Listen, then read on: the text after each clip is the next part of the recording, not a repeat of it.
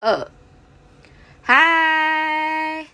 ，Hello，欢迎大家回来收听我们的 Rule Less Academy。然后我是苏苏，我是诗诗。是现在有点慌张，因为我们其实不小心录了 Tech Two 的一部分，因为技术层面上的 考量。But anyway，我们这一集呢要快速的破题，这一集我们要开始走跟纺织产业没有关系的 切入，但哪一集有跟纺织产业有关系过？我先讲，这样就可以把话题的那个广度提升啊，对啊。但也不是，应该是说我们我们这一集想要聊的部分呢，刚好因为思思也面临到，你算是已经在纺织产业做了有快十年了嘛？哎、其实我有吓到哎、我写履历的时候是写第八年，第八年快结束了，对。所以就是我们刚好为什么今天想要聊这个 part，是因为思思刚好就是已经第八年，然后他这一次的转职其实有认真也在想说，如果有机会去其他产业，其实也没有什么不好。然后还有就是说。嗯，如果有企业主在听，还是刚好有人要来日本开拓市场缺人的话，觉得有什么适合我的舞台，真的是。对，但是呢，我我觉得其实，在我们这个世，也不是只有在我们这个时代，我觉得现在对于换公司、换工作、换产业，我觉得对于新的世代来说，其实变成很理所当然。那、嗯更不用说我自己，因为我自己本身其实已经换了十几家过了。嗯 但我我反而觉得，至于我自己的例子，反而是不管怎么换，其实都在这个产业走，然后只是上中下游这样子。那事实反而就是八年，严格来说都是以在下游为主嘛，就是制造产品品牌。啊，算中下是啦，游因为不的因为做布，嗯，对对啊，可以这样说。不以后都算下游这样子。那特别，成衣供应商，对，但是再加上是是后面的两个工作，其实都是跟所谓的商社比较有关系。嗯，那坦白说，我觉得除了日本以外，其他国家其实对于商社的存在不是很能理解，因为多数很多都是 maker 里面自己有贸易部门。其实我觉得也不会不行，因为以前比如说像我最开始的工作，其实它就比较像一个，它就比较像贸易商，只是说其他大部分，我觉得尤其华，我我不知道其他国家啦，但我觉得在华人社会里面，讲到贸易商，其实你还是会有一个固定的产品类别，嗯，比如说我就是杂货，但我就是衣服，或是我就是其他日用品，但商社就是喜欢无所不包。可是我现在在的地方又是专门，就是等于是它叫仙梦秀霞，就是又是专门在做成衣的，所以反而我觉得这个呃不会说没有诶、我觉得可能蛮多的。应该是说，我所谓比较不多是，因为台湾之前也有贸易商的概念，可是他们，我觉得贸易商可能比较多，都会往全球的 assortment 的方式走，就是他不一定会，特别是关注在特定的区域或者什么，他会 general 去看。日本商社，我觉得一开始比较妙的感觉是，特别我现在知道的很多，如果是中游的。布料或纱线，他们很多其实是真的超级 local 的小地区型的商社。那这个的，就举例来说，因为我上一集有分享说，我去尾州看展嘛。那尾州其实本身名古屋算是，如果你在日本听到有名，特别是布商来说的话，什么龙定啊、赛雷摩啊，或者就是什么，就其实很多都是从名古屋那边发祥出来，包括 Takiko 他们也都是。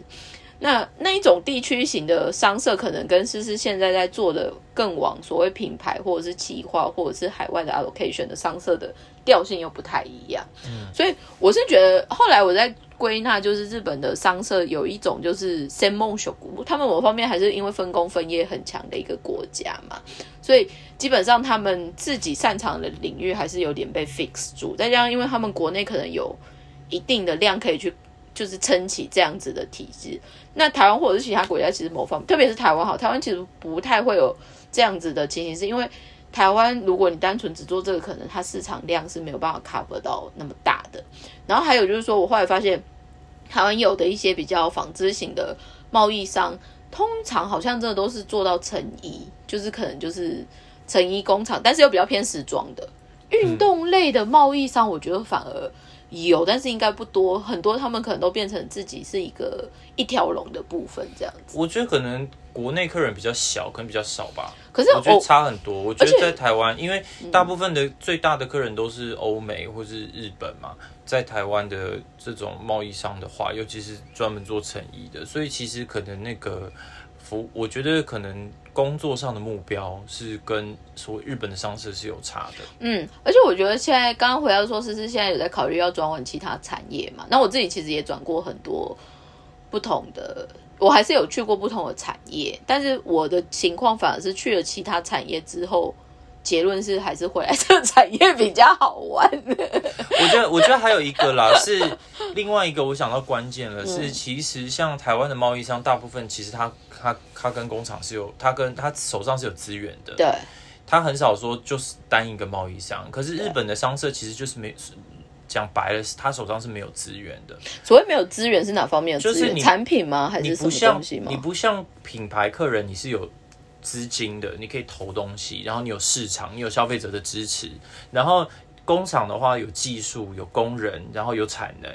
商社这些东西完全没有，所以你是比较特殊，所以你对应该要有资金流的那一挂的部分。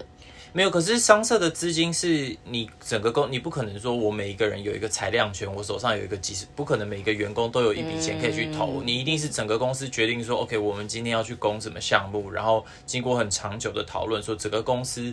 拿这笔钱，好，我们在代工上赚的钱拿出来，出去投什么那个事业内容，这个是有可能，但是在日常的工作进程中，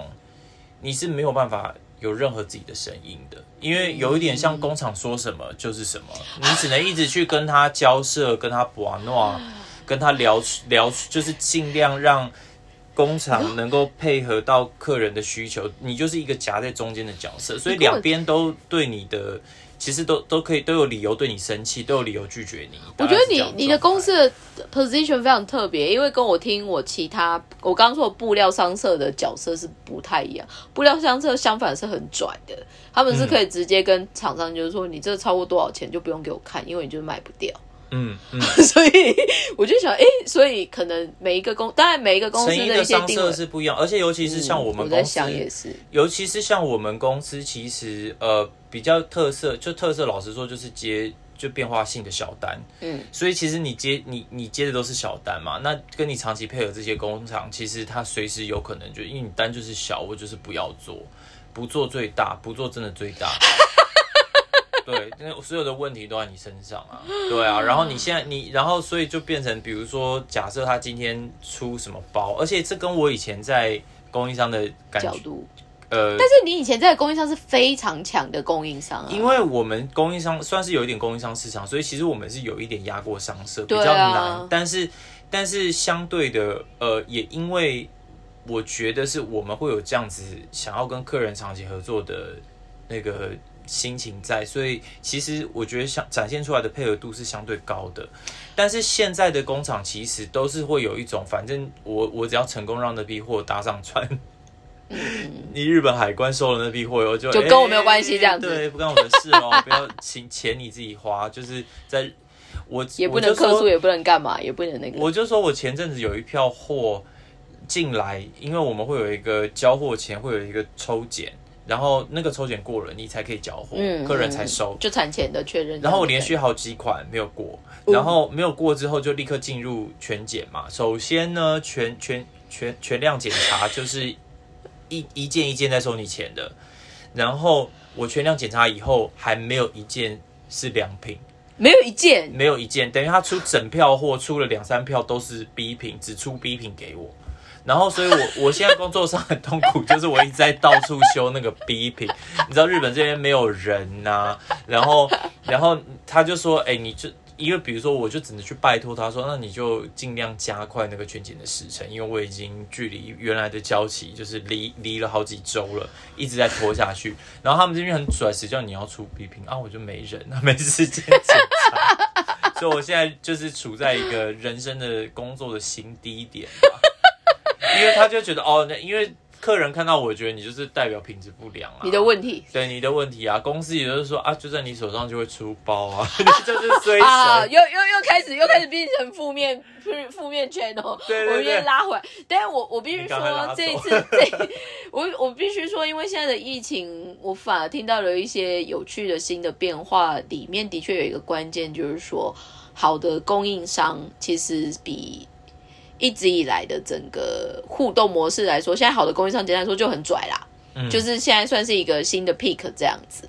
然后呃，品牌不好的牌也很拽，应该应该是说，我觉得接下来会变得很有意思的，就是说，嘛，somo somo，我觉得大概在五到在过去的五到十年内，所谓的全球化的 supply chain 的一个吊打的概念，就是我们说，反正哪里便宜就往哪里去，逐毛利而居的那个形式，反而在现有的疫情。在讲说这种比较无法确认的风险产生的时候，可以处理跟不能处理，或者是处理的好的供应商，其实相对于对于品牌的信任度，还有就是想合作的意愿，那相反的影响到成本上面是可以比较有感的。那只是现在反而就是大概也可以了解，就是说，思思如果每天都是在这样子的一个被打不能回拳的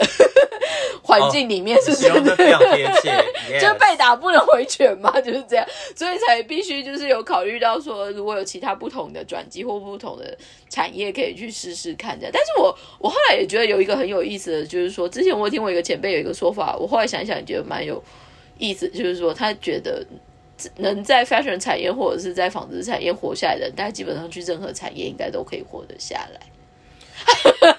哦，可是我哦，但是我觉得我转职的确是呃，我我不确定，如果现在我在转职的场域是台湾的话，会不会有差别？但是我只能说，这次转职跟我之前转职的经历都有呃很大的不一样。那呃，先撇开不讲，就是虽然我刚好像是有点在讲说我最近工作上碰到困难，但我必须说，因为之前在的企业体量都相当大，所以其实你在呃某种程度上其实被公司保护的蛮好的。By the way，你们那个企业最近出商业周刊很大的篇幅，因为在写说接班人。哦。全面接班。哦，已经接班了，是不是？现在呢，除了老板的儿子以外，好像有几个人们都三了三四十岁的人吧，嗯。搞不好都是你们同期或你们学长姐之类，然后已经嗯，对你就是正式 announce，就是说接班的这个嗯 ready 这样，嗯嗯嗯，对啊，所以慢慢慢就是应该有很多都在推进这样子吧。对，其实我我我我后来真的细细咀嚼，因为当时 因为我们公司人在人在福中不知福的意思吗？真的。没有，但是我真的是推啦，因为我我说它是幸福期也不是没有道理，因为其实呃，像我们公司比较有名的是那个在职在职期间是蛮长的，比如说大部分都是平均五年以上，这样就你一做很少工，其实像现在这个你这个世代谁。很少人一做就五五六年，但是我蛮想看他们如果接下来二十几岁的那一辈的员工是不是也一样？因为我后来发现我们三十几岁的这一辈啊，五五五六年以上，其实真的好像算蛮 making sense 的。嗯不知道是因为我们可能也会面临到，就我们刚刚说，我们同层同期的人，其实也面临到可能买房子要背房贷啊，然后有结婚生子，所以你也没有办法很洒脱，就是好，我就不做了这样。那只是不知道这样子的一个良好的 performance，在二十几岁或者是在更年轻的社员，是不是还是可以 keep 到就是 average 大概就是五年以上这样子？因为你在大公司多少会碰到一个觉得有志难伸的状况啦，因为你就是会一直在重复做类似的事情嘛，然后你你你你会一直难免想到说，哎、我之后十年都要做类似的事，我觉得难免是这样。但是从这个角度上来讲，我现在也是面临到一样的想法，所以呃，but anyway，我觉得我现在主要是因为我已经过三十五岁了，然后在日本他们是。认为你过三十五岁，其实转职就相当劣势。然后另外一个第二个难关，是因为我是有一点呃不想要从事再从事我被定义的工作项目了。那反正对他们来说，你要再换你的职涯，那又更困难了，因为三十岁以后换职涯本身就是一个非常困难的事。你要怎么去说服他们，你可以成为他们的集战力？那比如说我现在呃。碰到很多，我之前试了很多工作，有的会说，比如说，首先说我日文能力不足的，我就不想理他了。然后有的是说我那个 Excel 的能力，他们会有一点担心的这一种。那可是其实你你说穿了，我个人都会把这些归结为，其实你就是还是在在意我的年龄，跟呃我一直以来做的工作都比较单一。呃，而且因为其实，在供应商做久了，你很习惯有些事情，你可能用蛮力去把它就就把它带过去。但是，其实如果你想要再跳，比如说，甚至是同一个产业的品牌端，或是呃，有一些像类似像我们比较适合去延伸的工作，比如说像在库管理啊，或者什么这种的，他都会很强调你要有。分析归纳的技巧，因为他整天都是在一直在 run 那个 Excel 的表格，数数据分析师的概念了。对对对对对，那他们都会觉得啊，你就是没有在转，但这是事实啊。可是问题是我进这间公司之前，我也没有用过这间公司的七八套系统啊，那我还是得学啊。就是你本来求职转职的时候，你就是这些东西，你都是要从头再来。所以我觉得，我我其实反而越早，我我我真的是蛮感谢这次的经验，就是因为虽然我等于从去年八月。中，诗诗可能接下来要出本书吧。真 的真的，我在日本转职的地狱人生。对，因为一开始我看的很浅，我想说反正就是尽力去，而且尤其是我前一次转职超顺的。但是我后来发现，就是一方面，当然，呃，自己人生也是经历，就是突然有一个。思考上的成长很多，因为就会你会很认识到说啊，原来其实之前真的是 人在风中不知苦，以前真是天之骄子诗诗来着。然后跟跟就是呃，其实哦，原来以前那样子的我，放到很多其他的地方，可能完全都不成立，是是因为正好我在那样子的地方，我那么多的不足都没有被显现出来，然后公司包容了我很多。只是我我自己没有意识到，所以我现在觉得就是很感恩。我觉得应该是你在用一种比较不一样的过程，但是这个过程某方面其实让你最大的收获都认识自己。对对对，没错没错。像我现在在公司一直被讲我很 my pace。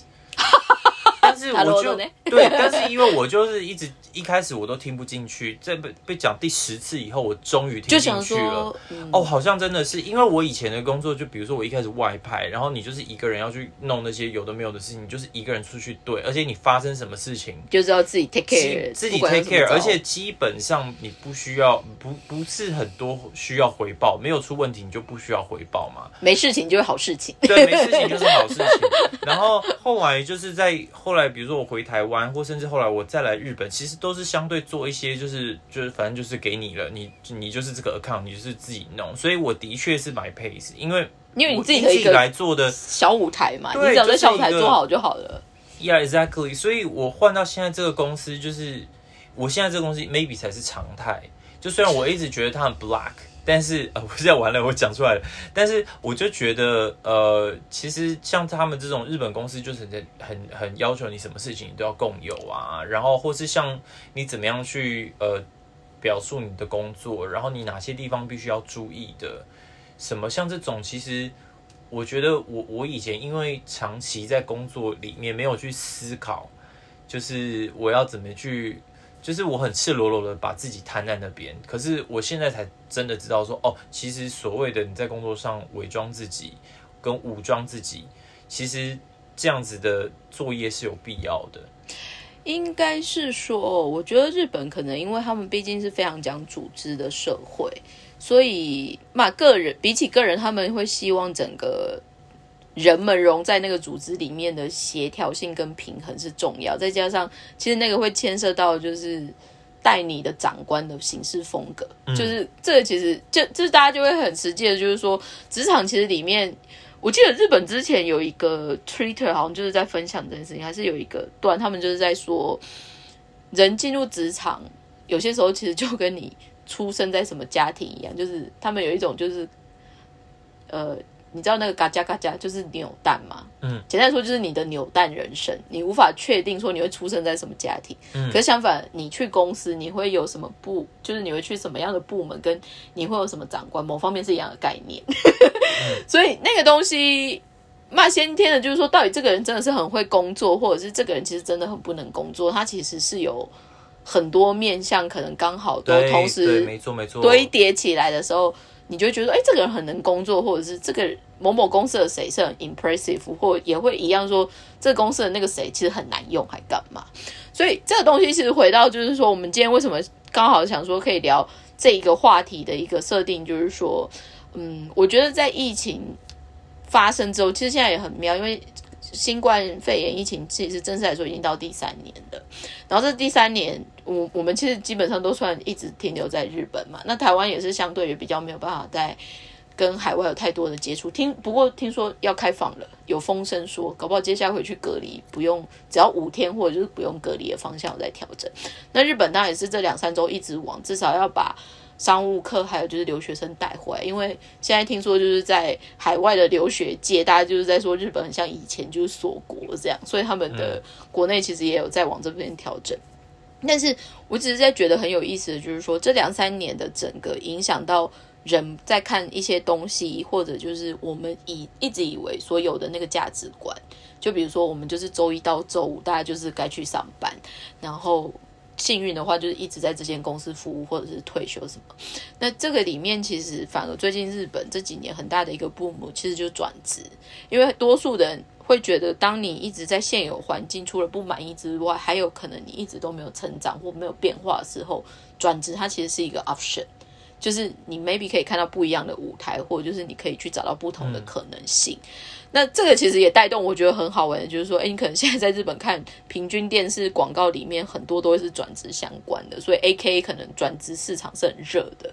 那这个其实跟台湾又有很大不同，是因为台湾多数可能就是走一零四一一一或就是一二三那种所谓呃求职者，只要把你的履历丢上去，然后看看运气怎么样这样子。那日本的这些转职文化里面，我觉得也很多很有意思，而且想必思思现在就是也是过招过得很累什么。但说穿了，因为你应该也是从去年开始准备到现在这样子了嘛。嗯，你觉得那现在虽然还是陆陆续续在就是调整，或者就是还是期待会有更好的。你现在有比较明确的方向或目标，可能想说想要找什么样的工作，或者就是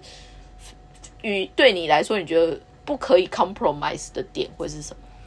呃，除了薪水以外，我其实我现在反而是觉得薪水就无所谓嘞，因为我我前一次转职已经降了一点，再来，然后觉得哎没有没有更开心，而且像我们公司有很多人，他就领三四百，也是每天加班到九点十点，所以我觉得其实如果这样的话，我宁可想要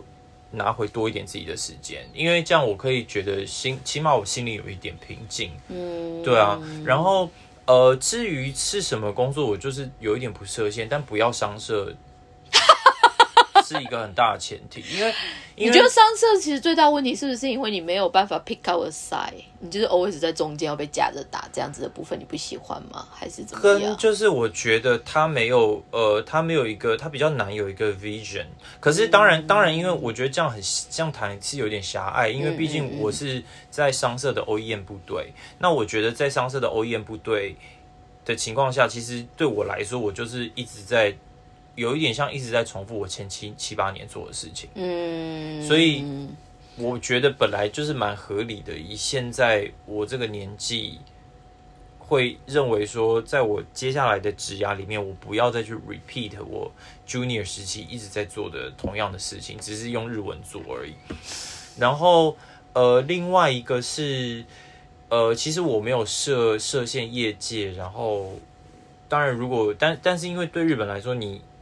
本来连跳工作项目都很困难了，你现在又要跳业界，那就是难上加难。所以其实我我我我我我我就是蛮蛮蛮蛮多，就是反正其实我就是自己展现出一个很呃正面积极的心情，然后对那些猎头，我也是一直说，反正你只要就是呃觉得好像我的履历是可以试试看的，其实你就丢过来没关系，我都愿意试。然后我就会看到那个公司以后，立刻去。Google 他吗？立刻去查他的评价，像像变态前前前女 前男友 或前女友，就会马上去 check 说这个人的历史是什么。对对对，就是有人说哦，比如说就是啊，有的人就会说觉得有点不 luck 啊，或是说哦那个请假都不能请什么的，或是哦每天加班加到看不到明天这种，我就会说哦 那就先不要。就主要是加班时间啦。但是我觉得，我觉得会拉到一个很有趣的地方，就是说，因为坦白说，我觉得人类工需要工作这件事情是一个不可避免的过程，就是社会。以社会的责任或社会的一个活动，人本来就是得工作。可我这个礼拜我反而看到一个推荐的，就是有一个布洛克推荐的一个文章内容，我觉得挺好玩的。嗯，他说有一个九十七岁的奶奶，她现在还在工作，可是她其实最早最，她等于是战后，就是她有经历到战争那一段。嗯，那她那时候其实就是做护士，她应该是做助产士相关的，我若没记错。可是简单说，他也是大概六十几岁之后就退休了。可是她反而退休之后。就每天在家这样，他也觉得好像那里怪怪的，还是但至少他身体也没有不舒服怎么样，所以他反而在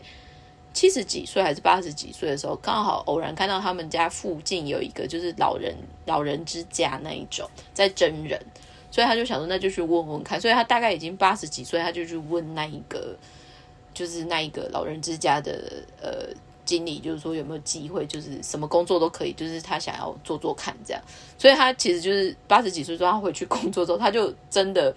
就持续接着做，原本从可能只上两天班，到后面变成就是可能固定就是五天，然后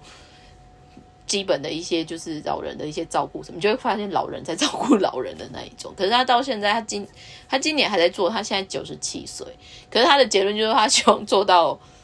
就是他希望做到死，就是在死之前，他希望可以继续工作。可是不是因为为了钱，或者就是为了那种，就是不为了做而做。他其实就是觉得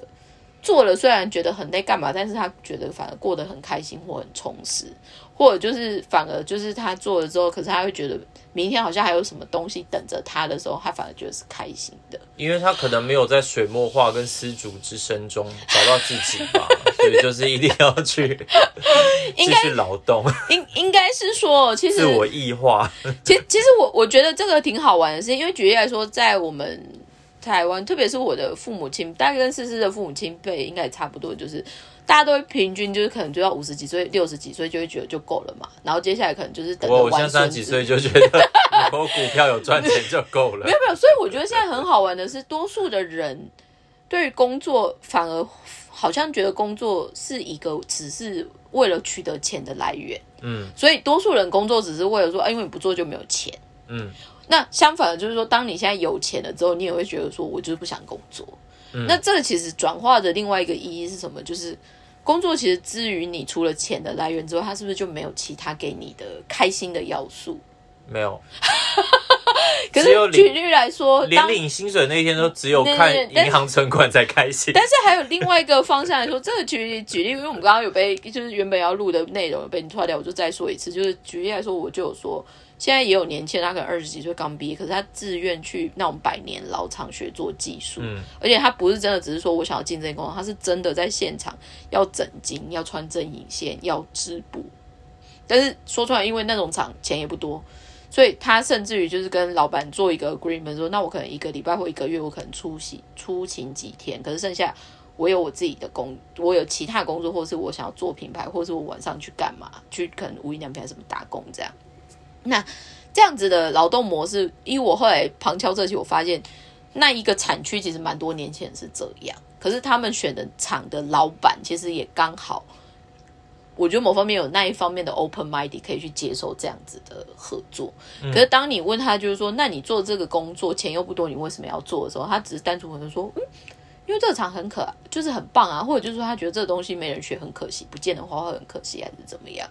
那这方面在某方面，我觉得日本某方面就是到很 dreamer 的那一个 part，但是相反的，就是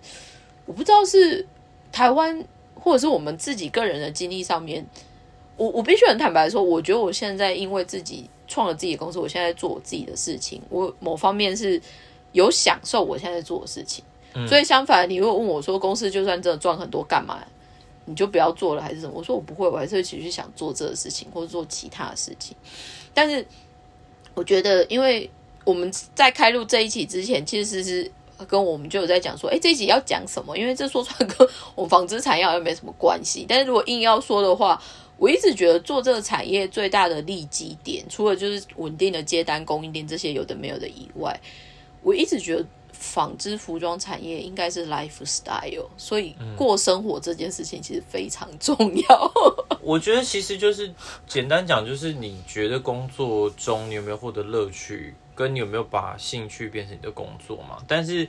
一般来说，在办公室工作中的这个情形本来就很困，你因为你不会说我每天的兴趣就是用 Excel，我最爱 Excel 了。但是比如说你还是会看到产品啊，你还是会检查产品，我只会看到不良的产品，我不会看到，因为只有不良的产品才会寄给我，所以然后他都会说他的讲法就是请你看看你们做出来什么比品。我 我觉得这个东西非常有意思，因为我上我这礼拜我上上个礼拜去维州出差的时候，刚好去那个公司那工厂其实没有很久，大概六七十年而已，然后。在一个蛮郊区的地方，可是他们整个工厂就挑高，然后很明亮，然后刚好有一区我去看，它就是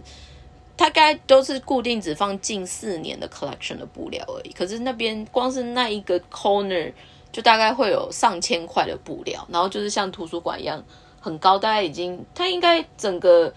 货架最高的应该就是两公尺左右，然后所以就是可以放大概五六排这样，然后。走进去看，你就会可以看到很多，就是呃，可能有一些是就是秘密，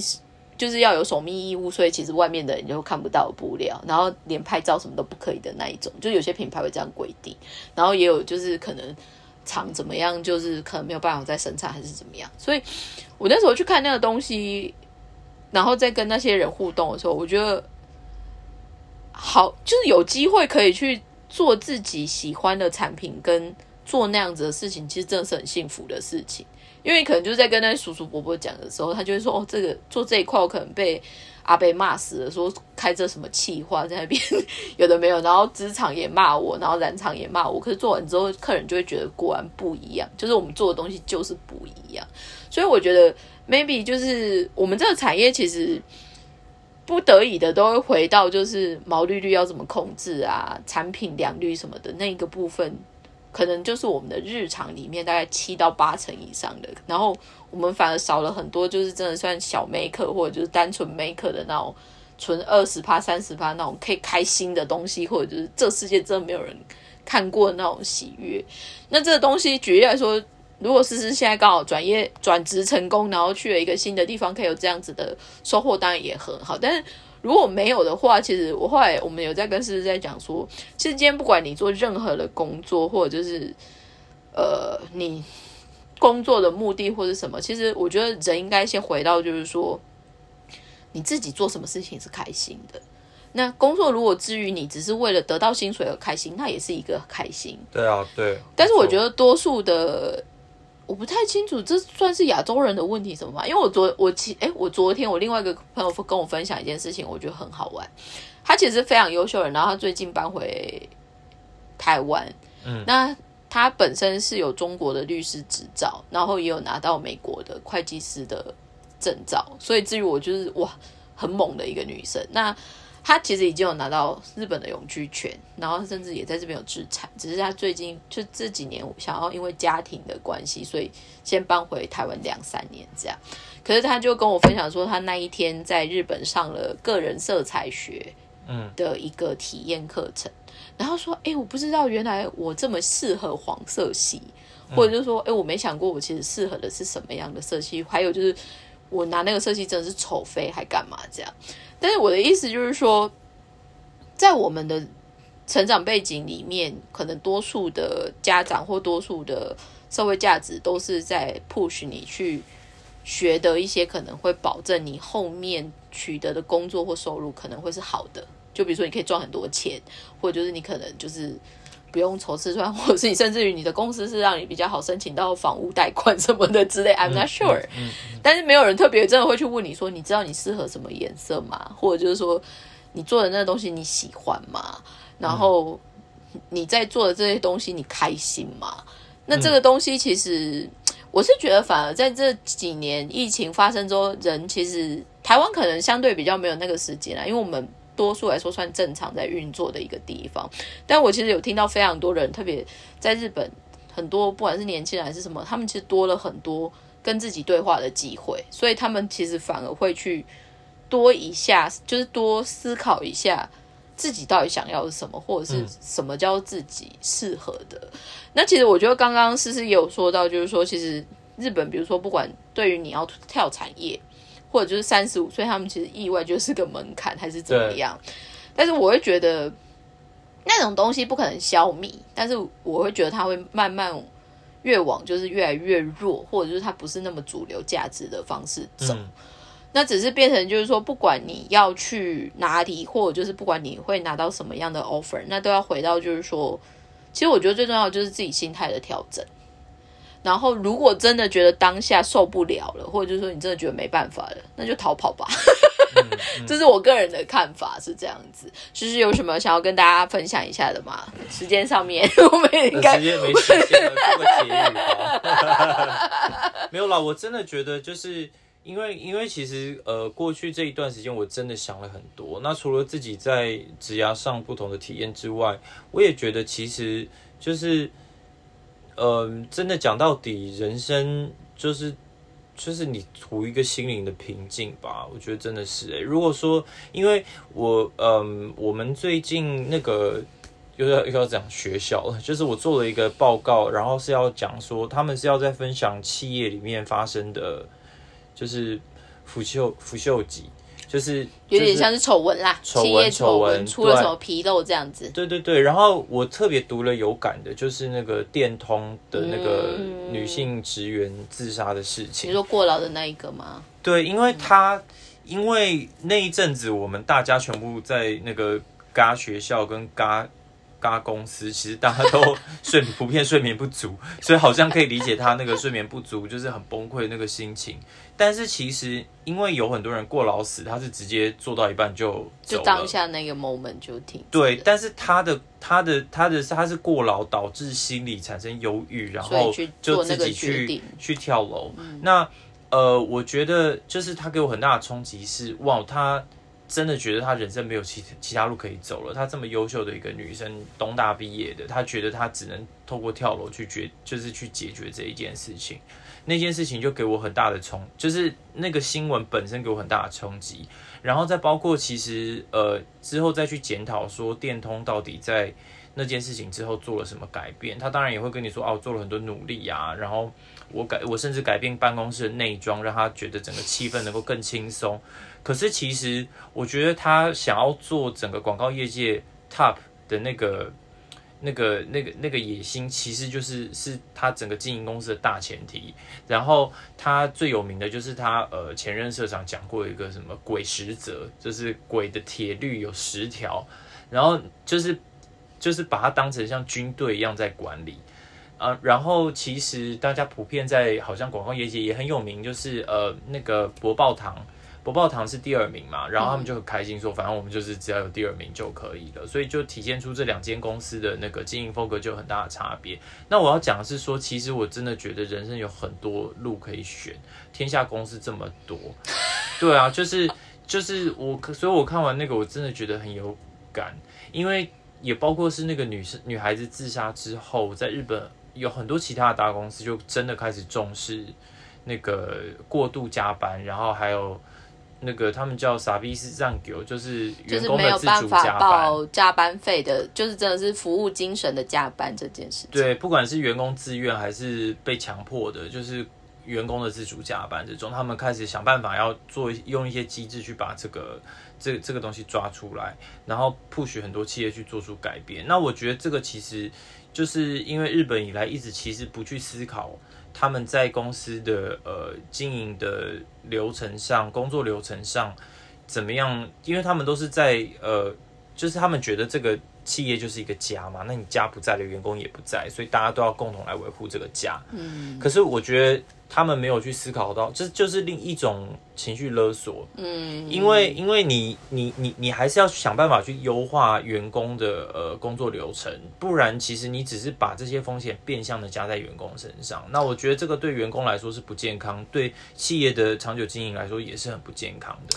所以这个又有点达到 我们上一集讲的永续的精神。其实我我这边反而最近想到一个，台湾应该前两三个月就前两三周已经有人翻译，就是日本的雅虎，在应该是今年年初开始，因为日本现在特别是 IT 产业很推广，就是你可以 work from home 嘛，所以大家其实一住就是去乡下。搬去乡下住的人的比例其实有提高。那日本雅虎其实它就是公告了，我如果没有记错，他们应该每个月合理的通勤费用的申报的上限，好像调到十六万日币还是二十万日币，我忘了。调高？对，就是比因为那种就包括什么，比如说他住 Okinawa 还是住福冈，可是他可以坐飞机回来公司开会上班这样子。那那个东西其实他们在。标杆的，或者就是他们要做的一件事情，就是说，他们会回到刚刚是说，他们除了他们要 care 他们的员工，或就是让他们社员就是找不到，就是觉得说，哎，这公司怎么会有比这间公司还要好的这个设定以外，就是我会觉得回到就是说的，其实新的世代或者就是新的人们，嗯，对于我觉得工作跟生活。的那个 balance 其实注重的人会越来越多，然后还有如果你你的公司只剩下哦，反正我就是给他薪水，就觉得做完了一切。那其实我觉得某方面回到我们刚刚上一集也有说的，所谓的一个企业永续经营的里面，你的风险管理这件事情，风险管理这件事情，除了我们刚刚说天灾人祸，其实也算。所谓的人祸，不是只有。所谓的公安伤害的那种人，或者是会不会你的企业有什么问题，你的人总是留不住，或者就是意外的，就是很容易找不到好的人。那接下来的社会其实很 real，就是说，特别我们这个产业很 suffering，是因为我们是非常劳力密集的产业，所以你就是需要这么多人。可是光是在台湾，你怎么抢得赢半导体的招募的 薪资还是什么？但是。这个其实就变成你琢磨，就是说，好，你可能搬去海外是一个做法，但是海外就回到一个最初说，那你的疫情的一些部分、一些动乱，举例来说，像大家前几年不是说去缅甸去缅甸，可是缅甸军政府有一些状况也压不下来嘛，所以我是觉得，可能现在我我最近真的很有感，因为我我我们很多客人都算是企业主嘛，比如说社长还是什么，我觉得现在其实很多企业主在 suffering 的是。现在时代的所谓的风险管理的风险来源跟种类，其实比以前可以预想的范围大很多。然后意外的是，你真的不知道怎么去收手的那种东西，不是说哦，我去保个产险，有这个状况我可以还有产险理赔还是什么。所以我会觉得后面的企业主其实是越来越辛苦。但是还有一个很好玩的，就是说，我觉得台湾现在整体社会风气，不知道为什么好像真的就默默变成钱可以解决很多事情。可是那个东西治愈我，它叫最基本。那钱以后你还有没有什么东西可以让人家觉得不一样，而且是愿意，就算没有钱，他也会持续去让你去做这样子的存在，或者就是大家会认可你这个价值。因为举例来说，像我刚刚说，有年轻人愿意去做两三份工作也要进的那个工厂，那工厂妙是什么？他们家已经一百零八年。他们家到现在每一年都没有抛招募的公告，可是都会有人自愿说：“我想要进你们工厂。”甚至于有人后来离开那个工厂以后，比如说他去商社还去干嘛？如果有好的设计师还是什么，他反而会主动推荐他说：“那你可以去找那个厂，因为那个厂的东西应该会很适合你，还是什么？”所以这个概念，我觉得未来的企业有一个方向该努力的是，因为这礼拜我刚好看一个节目，他在讲所谓的 farm marketing。粉丝行销的概念，可是那个部分可能我们乍听之下都以为它是在 D to C 或者是 B to C 的设定，对一方消费者，然后你有对的粉丝的服务，所以你会有互动，然后提高忠诚度、购买率这一种嘛，对吧？但是至于我，我觉得所谓的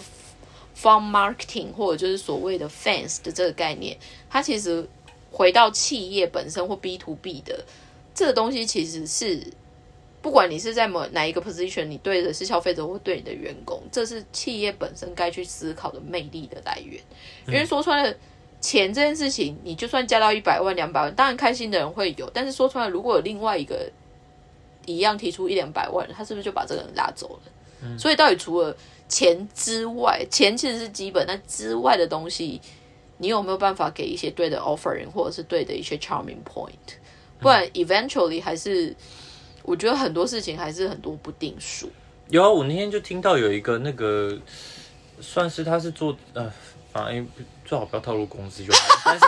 但是他就是反正他是类似金融服呃金融服务业，嗯嗯，然后 FinTech 的部分，对对对，然后他同样的几间大公司里面，其实有一间比较特别，就是薪水比较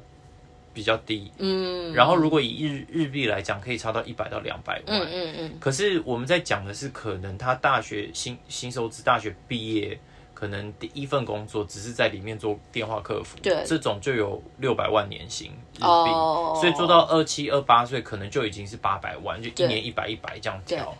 然后，所以差一百其实就是一百到两百，就是可能六百五到八百之间的那个差距。可是尽管这样，还是有人愿意去那个给薪比较少年薪相对比较低的公司的原因，是因为他就是 就是早餐有把费让你吃到饱，